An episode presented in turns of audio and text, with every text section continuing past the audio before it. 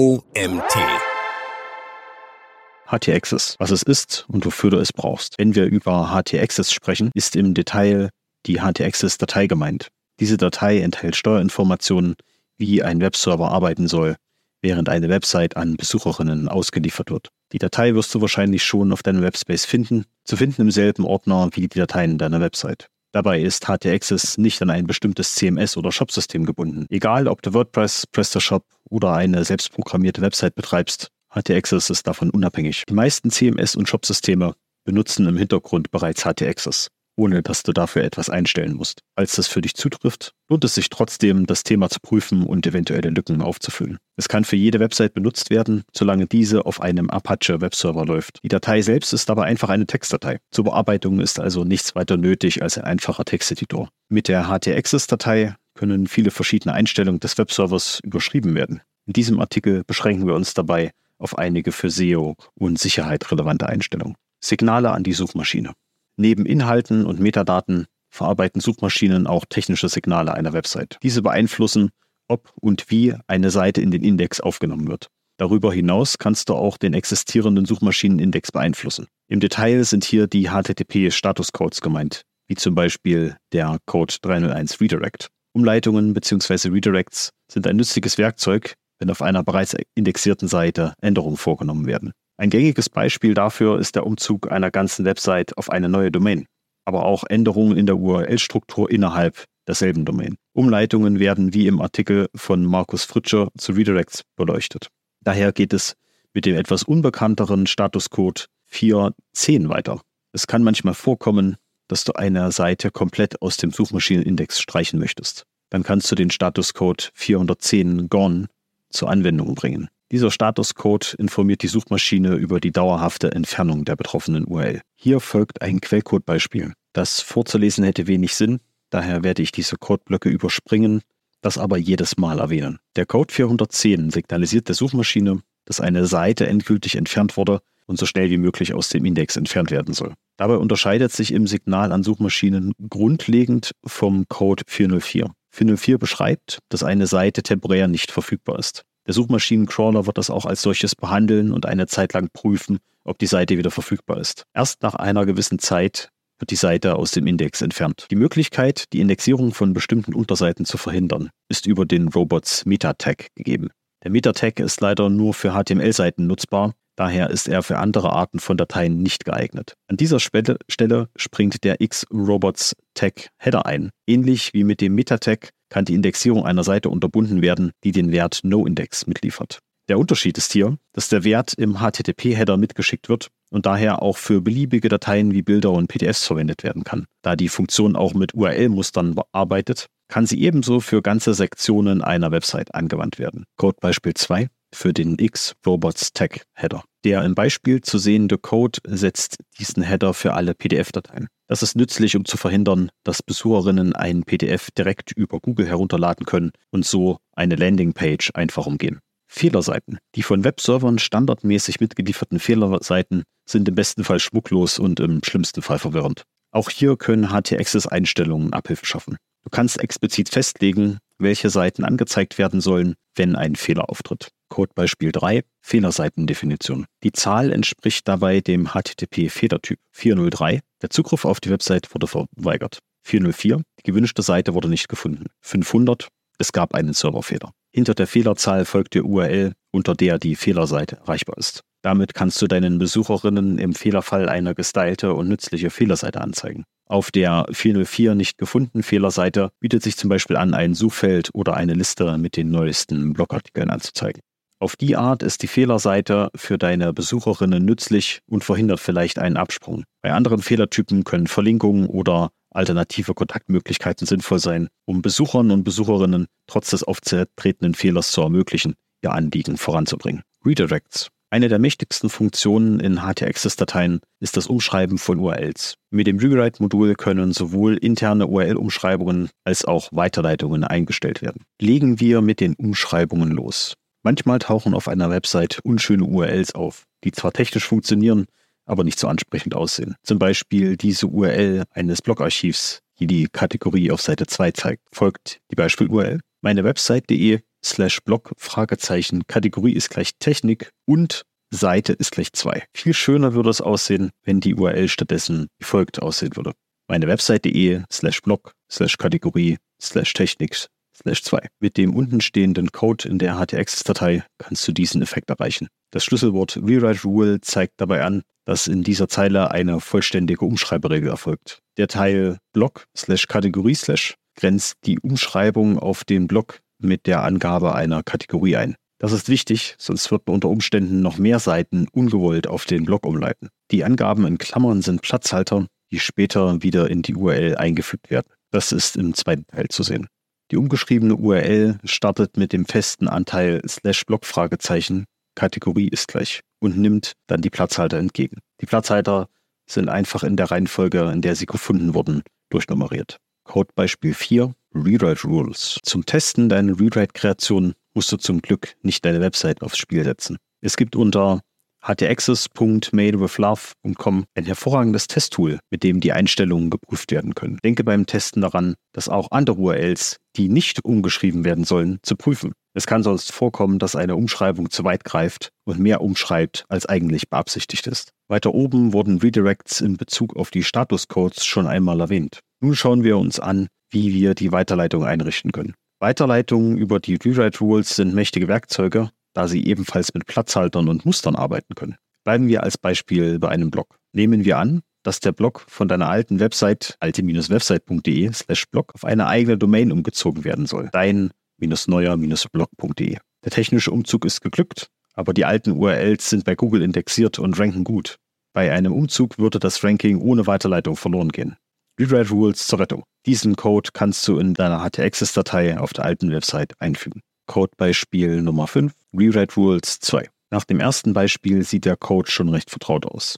Wie zuvor gibt das Schlüsselwort Rewrite Rule an, dass ein Umschreibebefehl erfolgt. Interessant ist der zweite und dritte Teil des Befehls. Das Ziel ist hier mit einer expliziten Domain angegeben. Damit wird die Ziel-URL auf diese Domain weitergeleitet. Mit dem dritten Teil, r ist gleich 301,l, wird definiert, dass es sich um eine tatsächliche Weiterleitung handelt. Sucherinnen und Suchmaschinencrawler werden gleichermaßen mittels Redirect 301 auf die neue Adresse weitergeleitet. Dadurch wird die alte URL aus dem Suchmaschinenindex verschwinden und stattdessen die neue aufgenommen. Und da wir hier mit Platzhaltern gearbeitet haben, gilt diese Weiterleitung für alle Beiträge im Blog. Sollten die Anforderungen, wann eine Weiterleitung erfolgt, mal etwas komplizierter sein, kannst du das Ganze mit Bedingungen anreichern mit den sogenannten Rewrite-Cont. Codebeispiel 6 Rewrite-Cont. Im Beispiel werden drei Rewrite-Cont angewendet. Damit die Rewrite-Rule gültig ist, müssen alle Rewrite-Cons zutreffen. Die Bedingungen sind der Reihe nach, wenn die eingeforderte URL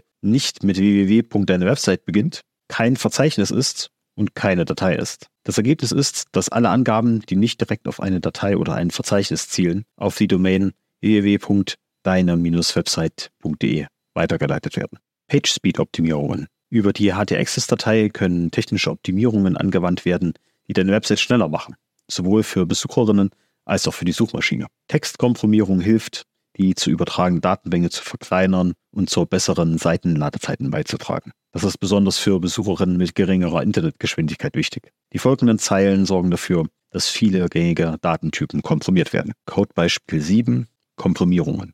Mit Caching-Headern wird die Geschwindigkeit deiner Website ebenfalls verbessert. Dabei wird vom Webserver festgelegt, wie lange eine Datei vom Browser des Besuchers oder der Besucherin zwischengespeichert werden soll. Die zwischengespeicherten Dateien müssen nicht noch einmal geladen werden und sind dementsprechend schnell verfügbar. Caching-Header für WordPress wurden von Daniel Wilkoffs bereits in einem Artikel erläutert. Solltest du WordPress mal nicht zur Hand haben, kannst du die Caching-Einstellungen auch manuell vornehmen. Codebeispiel 8.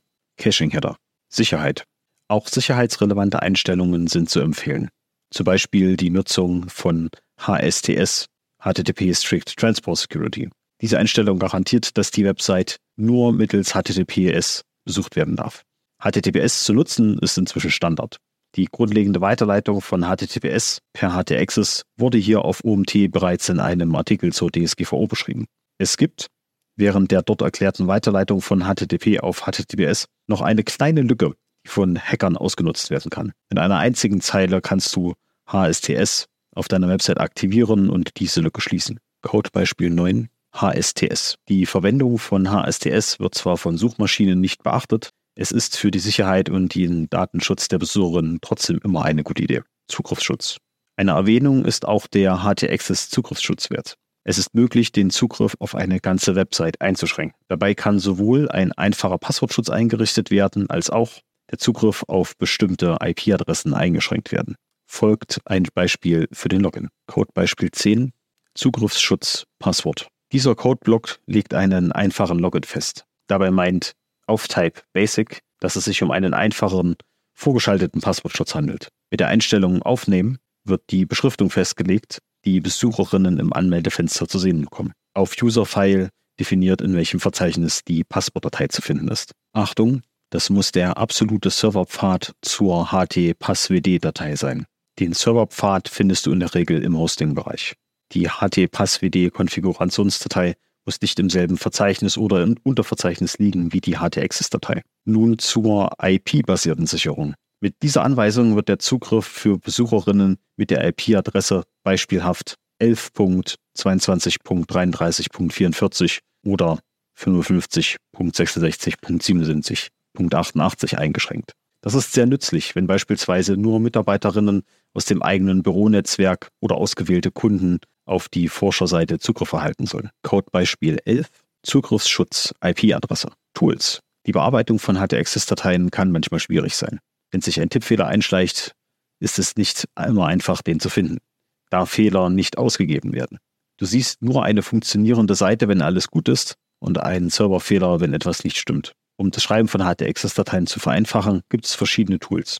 Diese erlauben es, den Code vorher zu testen und damit Kopfschmerzen zu vermeiden. HT-Access Rewrite Rules Checker zu finden unter https htaccess.madewithlove.com. Mit diesem Tool können die Rewrite Rules inhaltlich getestet werden. Es ist möglich, eine Quell-URL testen zu lassen und in Echtzeit zu sehen, welches Ergebnis erzielt wird. HT-Access Syntax Checker zu finden unter www.htaccesscheck.com.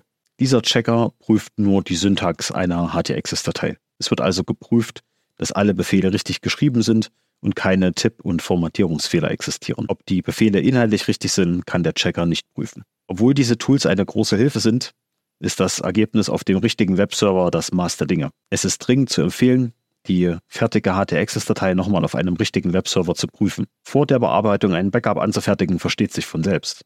Das beste Sicherheitsnetz ist weiterhin, die alte Version einfach wiederherstellen zu können. Drei Quickwins. Aus all den vorgestellten Funktionen, die HT-Access zu bieten hat, gibt es ein paar Quickwins. Die sollten immer zur Anwendung kommen, wenn es keinen triftigen Grund dagegen gibt. Quickwin 1. Textkomprimierung aktivieren. Das hilft den Ladezeiten deiner Seite und freut Suchmaschinen und Besucherinnen gleichermaßen. Quickwin 2. Caching-Header setzen. Beschleunigt die Ladezeiten für wiederkehrende Besucherinnen. Quickwin 3. HSTS-Header setzen. Verbessert die Sicherheit deiner Seite nach Empfehlungen des BSI. Diese Maßnahmen sind schnell in die HT-Access-Datei eingefügt und bieten Vorteile für Geschwindigkeit und Sicherheit. Sieben Praxistipps. Erstens. So nützlich HT-Access auch ist, es bedarf trotz allem einem gewissen Aufwand und Einarbeitung, um die gewünschten Ziele zu erreichen. Zum Glück gibt es viele Plugins und Erweiterungen für gängige CMS, die helfen, Ziele wie die oben genannten Quickwins zu erreichen, ohne die Konfigurationsdatei manuell anzupassen. Zweitens. Von Haus aus wird HT-Access nur vom Webserver Apache unterstützt. Apache ist weit verbreitet, aber nicht der einzige Webserver auf dem Markt. Falls du nicht sicher bist, welchen Webserver du nutzt, kann dir dein Hoster oder Webadmin weiterhelfen. Drittens, Apache-Versionen können unterschiedlich sein. Die zwei gängigsten Apache-Versionen sind 2.2 und 2.4. Die meisten HT-Access-Befehle funktionieren für beide Versionen, aber es gibt Unterschiede.